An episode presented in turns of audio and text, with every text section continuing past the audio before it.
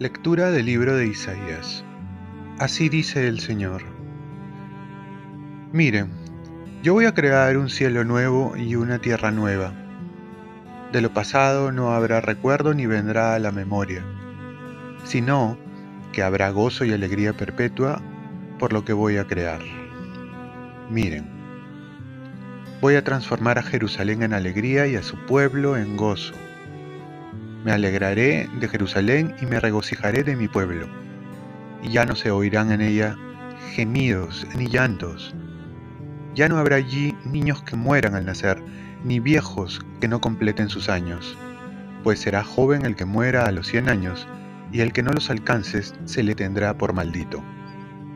Construirán casas y las habitarán, plantarán viñas y comerán sus frutos. Palabra de Dios. Salmo responsorial. Te ensalzaré, Señor, porque me has librado. Te ensalzaré, Señor, porque me has librado y no has dejado que mis enemigos se rían de mí. Señor, sacaste mi vida del abismo, me hiciste revivir cuando bajaba a la fosa. Te ensalzaré, Señor, porque me has librado. Toquen para el Señor, fieles suyos, den gracias a su nombre santo. Su cólera dura un instante, su bondad de por vida. Al atardecer nos visita el llanto, por la mañana el júbilo. Te ensalzaré, Señor, porque me has librado. Escucha, Señor, y ten piedad de mí. Señor, socórreme Cambiaste mi luto en danzas. Señor, Dios mío, te daré gracias por siempre. Te ensalzaré, Señor, porque me has librado. Lectura del Santo Evangelio según San Juan. En aquel tiempo salió Jesús de Samaria para Galilea. Jesús mismo había hecho esta afirmación un profeta no recibe honores en su propia patria.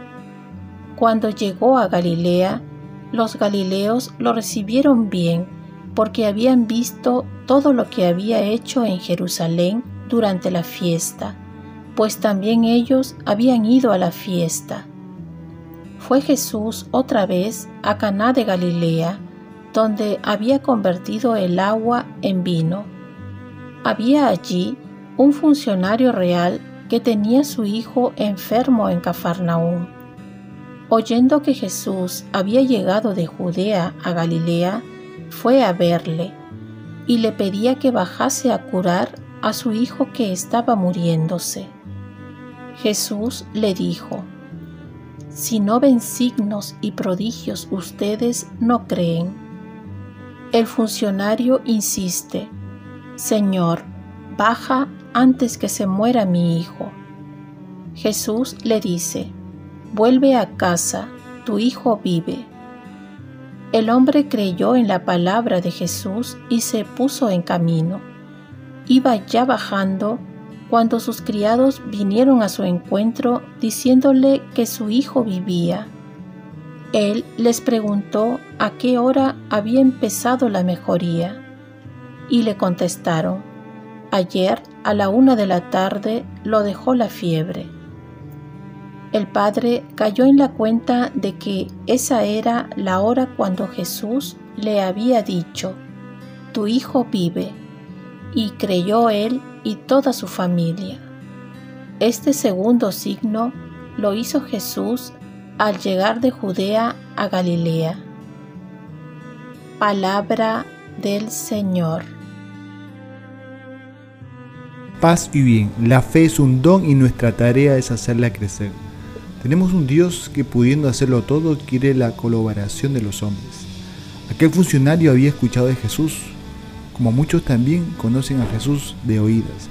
Y generalmente cuando experimentan un problema, una dificultad, les toca conocerlo personalmente. El funcionario acude a Jesús para salvar a su hijo. Jesús puede hacer el milagro acudiendo a ver al hijo enfermo, pero quiere comenzar un diálogo para hacerle crecer en la fe. Jesús puede demorar cuando pedimos algo, pero detrás de aquella demora está la pedagogía de crecer en la fe. El Evangelio termina no solo con el funcionario que cree, sino que toda la familia va a creer. Jesús no solo mira la sanación del cuerpo, sino sobre todo la sanación del alma por medio de la fe. Y más allá, ve a toda la familia. Y es que la familia ha de ser la iglesia doméstica donde todos han de aprender a orar, a amar a Jesús y al prójimo, a crecer en la fe. ¿Nos preocupamos por nuestra familia para que crezca también en la fe? ¿Cuántas familias en momentos en que un hijo, un familiar ha caído enfermo o pasa momentos graves, se han juntado para orar, acercarse a Dios y han crecido en la fe.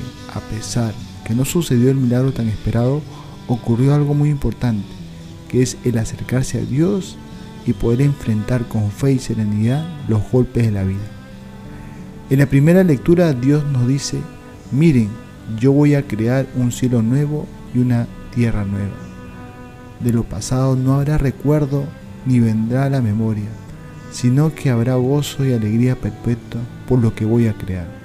Y es que Dios tiene ese poder de crear nuevas las cosas y requerir al hombre que sea apartado del buen camino para llevarlo a la paz que tanto anhela.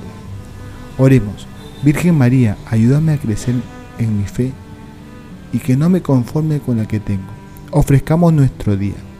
Dios Padre nuestro, yo te ofrezco toda mi jornada en unión con el corazón de tu Hijo Jesucristo, que sigue ofreciéndose a ti en la Eucaristía para la salvación del mundo.